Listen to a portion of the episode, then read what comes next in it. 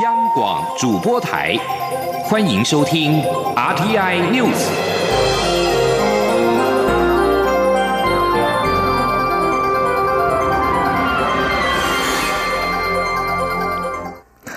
各位好，我是张旭华，欢迎收听这节央广主播台提供给您的 RTI News。港区国安法通过实施，第四十三条内容涉及台湾，陆委会因此在官方网站设置国人赴港澳动态登录专区，说明政府立场以及可能风险，并且希望民众登录填写基本资料。行政院长苏贞昌今天视察中角湾国际冲浪基地时受访表示，台湾香港往来绵密，政府必须提醒民众去香港可能会面临的险境。苏贞昌表示，香港在中国控制下出现港区国安法这部恶法，跟有言论自由的台湾不一样，必须小心应应，而且要向民众说明去香港的可能风险，所以要更珍惜台湾的可贵。香港在九月举行立法会选举，民主派今明两天举行初选。负责统筹的民主力量表示，截至下午的六点零一分，总共有十三万七千多人参与电子投票。多区服务站出现了排队人潮，大埔一个服务站下午一度有过百人排队，市民等待半小时或半小时以上。而青衣一个服务站也有大约八十人的人龙。有投完票的市民表示，排队四十五分钟才能够投票，没有预预料会有这么多人，但认为投票过程还算快。他坦言，对于国安法有忧虑，期望初选能够增加香港民主派在九月立法会选举当选的机会，让更多代表香港人的声音进入议会。民主动力表示，点票完成之后，所有数据会立刻销毁。主办单位在全港设置了大约两百五十个服务站，服务站开放时间由中午的十二点开始到晚上九点结束。香港立法会选举投票将会在九月六号举行，官方提名将于七月十八号开始。越南的国营媒体越通社报道，越南总理阮春福在十号下午在国家新冠肺炎疫情防控指导委员会的会议中表示，国防部、卫生部、交通运输部解决恢复国际航线问题，尽早恢复，尤其是到日本东京、韩国首尔、中国广州、台湾、辽国永贞等的直达航线。阮春福要求及时将滞留在海外的越南人接回国，同时为高级专家、管理者、技术娴熟的劳动者等外国人入境越南创造便利的条件。关于隔离收费问题，阮春福指示卫生部研究拟定方案。卫生部建议对不同的国家实施不同的隔离方案。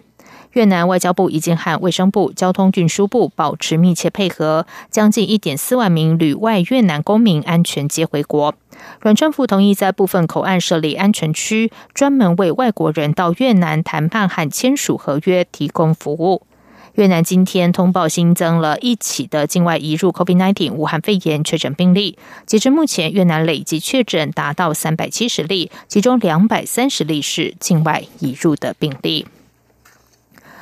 继续将焦点转回台湾，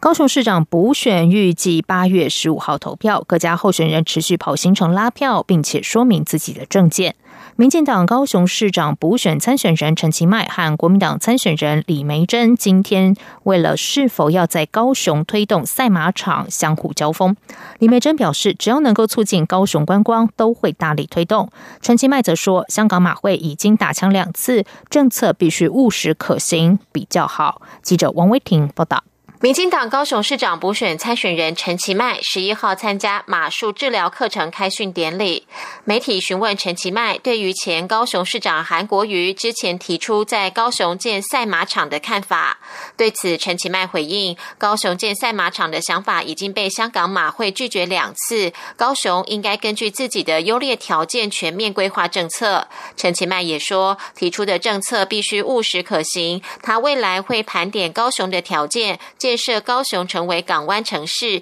吸引更多观光客。对于是否会延续韩国瑜推动赛马场的想法，国民党高雄市长补选参选人李梅珍十一号受访时则说：“只要能够促进高雄观光的政策，都会大力推动。”李梅珍说。呃，其实只要可以促进观光的话，我们都是会大力的推展。那未来我们现在要主要的主轴，当然是未来在后疫情时代会有报复性的观光，所以我们要怎么样把这个报复性的观光把它准备好了，然后报复性的观光高雄刚好可以承承接下来，这是我们目前最急的想要做的事情。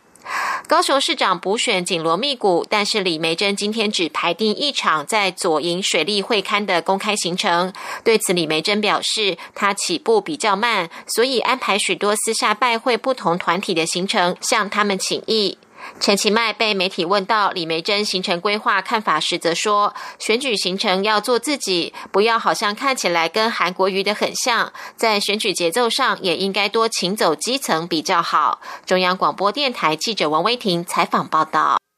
民进党高雄市长补选参选人陈其迈抛出了桥头科学园区的政见，但民众党高雄市长补选参选人吴益政今天质疑科学园区面临中期有机农场农地征收问题，将会破坏有机农业发展。对此，陈其迈今天回应，行政院已就桥头科学园区招商环评等召开过多次会议，中央地方共同促进产业发展，也兼顾农民权益，请吴益政再多了解一下。此外，吴益政提出如何解决高雄空屋与产业转型问题的政见辩论会的想法。目前，国民党高雄市长补选参选人李梅珍阵营已经同意辩论，但民进党的陈其迈尚未表态。曾经繁华一时的台南市盐水区月金港，因为淤积而没落。国发会指出，在前瞻基础建设计划积极的推动之下，现在已经成为集观光、乐活、清水的历史文化园区。不仅振兴观光产业，也唤起人们对盐水的历史人文记忆，是跨域整合相当成功的案例。记者杨文君报道。台南市盐水区月金港，因为地形略为弯曲，状似新月，故有月金月港的雅称。昔日人称一府二路三艋甲四月金，曾经繁华一时，但后来水道淤积，加上水域水质严重恶化，导致前人称颂的月金八景已不复存在。国发会指出，在前瞻基础建设计划支持下，政府跨域整合不同部门与领域，结合治水与营造具有在地文化与观光休憩产业，推动月金港水域再现风华计划，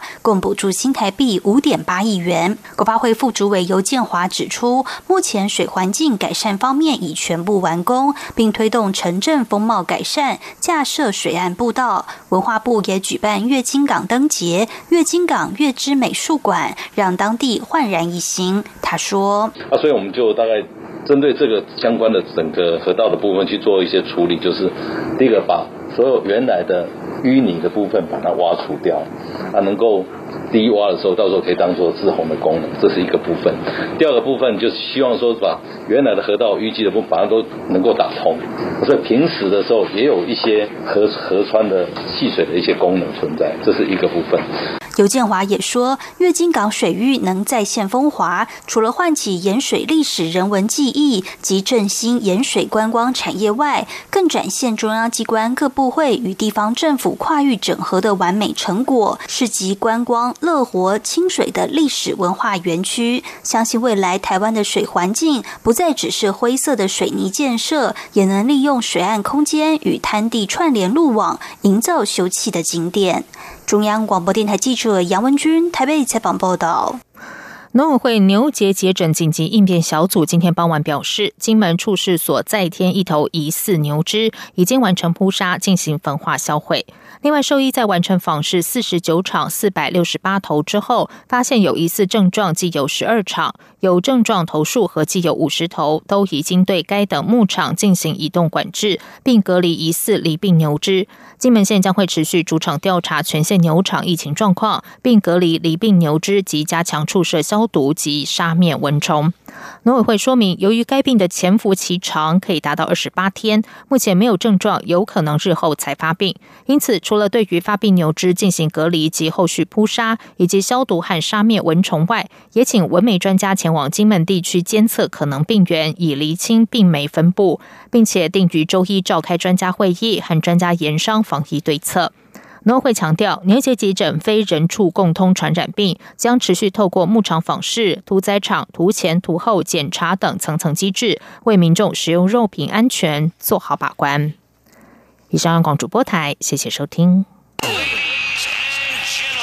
这里是中央广播电台台湾之音。